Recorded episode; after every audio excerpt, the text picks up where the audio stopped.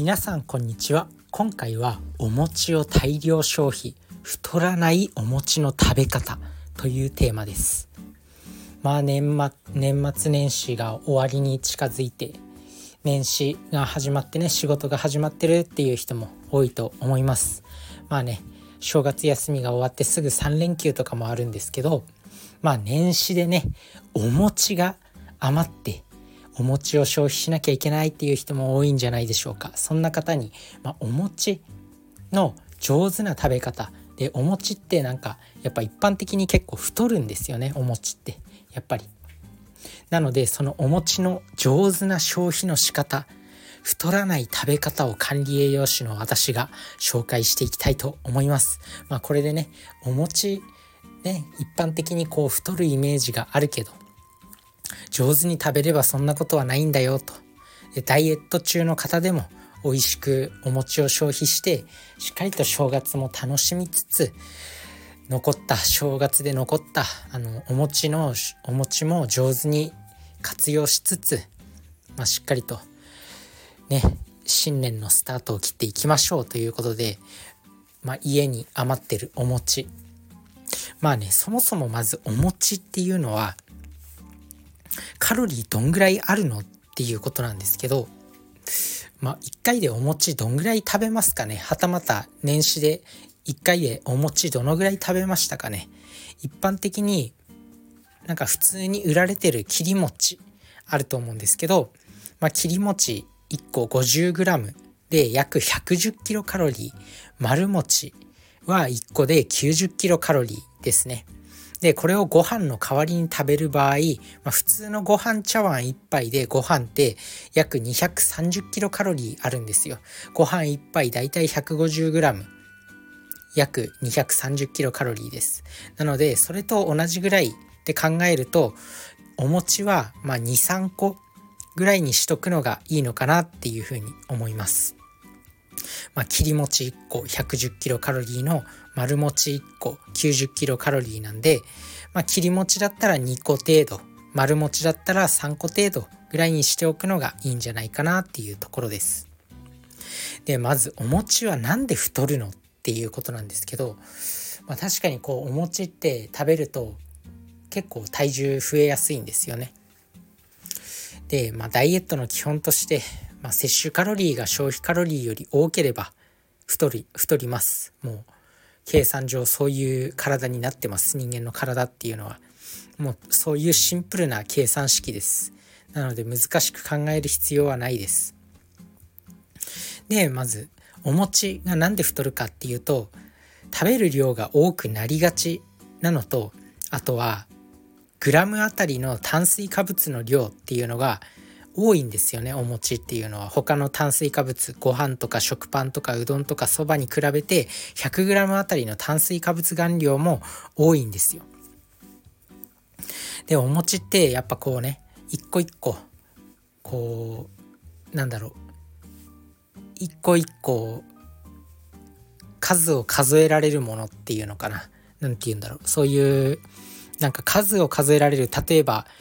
小さいプチトマトミニトマトってあると思うんですけどあれ何個もパクパク食べちゃうじゃないですか。まあ、お餅もそうやって個数でなんかそうやってるものなんでついついこうパクパク食べてしまうんですよね。まあ、そういった感じで手軽に食べやすいんで、まあ、カロリーオーバーになりがち。あとはお餅が太るっていうのはやっぱり甘いものと合わせて食べる料理っていうのが多いんですよ。ぜんざいとかお汁粉であったり。あとは何だろうまあお餅まあ正月ではないけどあんみつとか、まあ、そういった感じで砂糖が入った高カロリーになりやすい組み合わせで食べるっていうのがあってお餅って太りやすいよっていうふうに言われてます。さてここから皆さんが知りたいポイントだと思うんですけどお餅をそんな美味しいお餅カロリーオーバーになりがちなお餅をどうやったら太りにくく食べることができるんだっていうお話なんですけどまず1つ目のポイント食べる順番を考えるということですね。まあよくね野菜を先に食べると食物繊維が先に胃袋の中に入ってまあ血糖値の上昇が緩やかになってで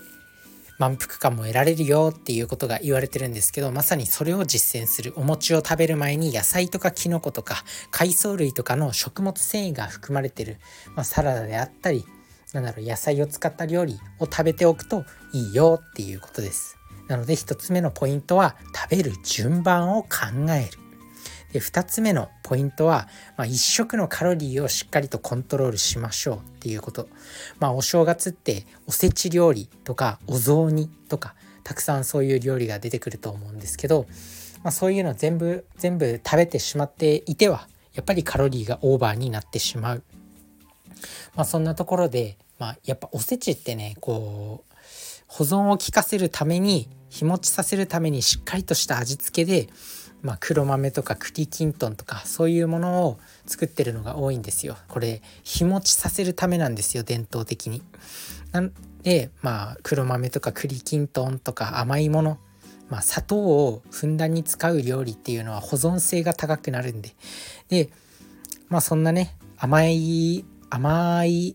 具材と一緒に、まあ、お餅もこうね出てくるんでまあ、それもついつい食べてしまってカロリーオーバーになるっていうことなんでその1食のカロリーをコントロールする。なので野菜中心のおかずをしっかりと摂取して、まあ、満腹感を得て、まあ、お餅も1個ぐらいに抑えて適正カロリーを守るようにしましょうということです。まあねなので、まあ、太りにくいレシピとかお餅もやっぱそんなねこうお汁お汁粉とかお雑煮とか食べてしまうとやっぱカロリーオーバーになりがちなんでどういうお餅のレシピだといいのかっていうことですよね。ヘルシーにお餅を食べる料理レシピ。まあ定番はお雑煮なんですけど、まあ、地域によっていろいろ特性はあると思うんですけど野菜を使ったお雑煮ですね。野菜を使ったお雑煮を食べることによってまあ、満腹感を得られやすくなったり、まあ、先ほどもお伝えした、まあ、食物繊維もしっかりと取れて満腹感を得やすくなるんで、ま、野菜をたっぷり使ったお雑煮がいいです。1つ目のおすすめ料理はお雑煮ですね。2つ目のおすすめお餅は2つ目おすすめお餅料理は辛み餅ですね。これは大根おろしとお餅をこうお餅に大根おろしをかけて食べるっていう方法で、まあ、自分も実家でよく出てきてたんですけど、まあ、大根にはアミラーゼっていう、まあ、酵素が含まれていたり、まあ、ミロシナーゼっていう酵素が含まれていたりして、まあ、それがねタンパク質の消化を助けてくれるんですよね。なので、まあ、そういったものと一緒に食べるといいよっていうことです。あと3つ目は磯辺餅ですね。これは海苔。まあ普通のお餅に海苔巻いて食べるっていうことなんですけど海苔はやっぱり海藻として良質なタンパク質食物繊維とかを含んでます。なので、まあ、糖の吸収を穏やかにしてくれてお餅と非常に相性がいいです。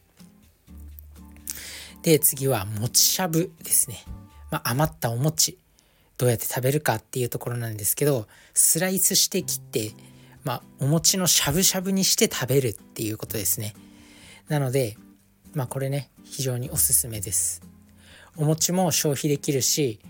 こうね、食べる回数が増えて、お餅を何度も味わうことができるんですよ。スライスすることによって、お餅を何度も味わえるんで、満足感も得られて、で、しゃぶしゃぶって鍋料理なんで、野菜もしっかりと取れ取れるんですね。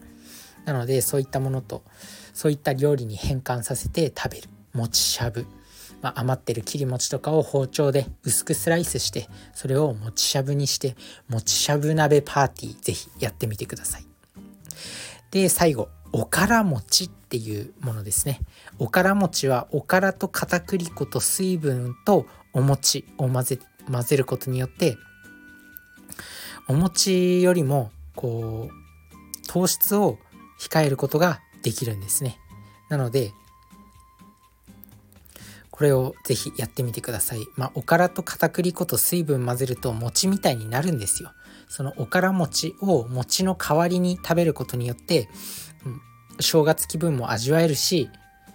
まあ、カロリーも抑えることができるよねっていうことです。ぜひ、まあ余裕があったらおから餅も作ってみてください。まあなのでね、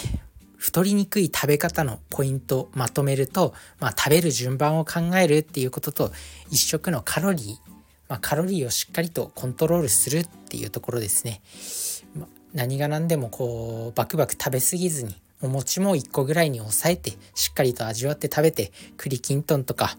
あとは正月料理そういう正月の料理も、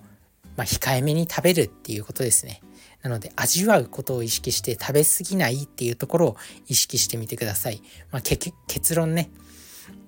まあ、食べる順番考えてしっかりと野菜から食べれば満足感も得やすいんでそこを意識するっていうところとあと2つ目のポイントで、まあ、シンプルにカロリー摂取が多くなると消費カロリーよりも摂取カロリーが多くなると太るっていうメカニズムなんで1食のカロリーをしっかりと食べ過ぎずにコントロールしようっていうところ。でまあお餅のおすすめレシピまとめると、まあ、1つ目が野菜たっぷりお雑煮2つ目が大根おろしをかけた辛み餅。3つ目が海苔を巻いた磯辺餅。で4つ目が薄くスライスした餅しゃぶ鍋。で最後が水とおからと片栗粉を混ぜたおから餅っていうものを作る。これをやってみてください。まあね古くからお祝い事には欠かせないお餅。食べるなとは言いません。全然食べようっていうぐらいなんですけど食べ方によってはねこう全然太らずに食べることができるんでしかもお餅っていうのはやっぱりすごく腹持ちが良くてスポーツ選手とかでもこうねエネルギー補給に利用してるぐらいそのぐらい強力な力を持ってるお餅なんで是非ねあの楽しく上手に食べていきましょう。それじゃあねバイバーイ Thank you.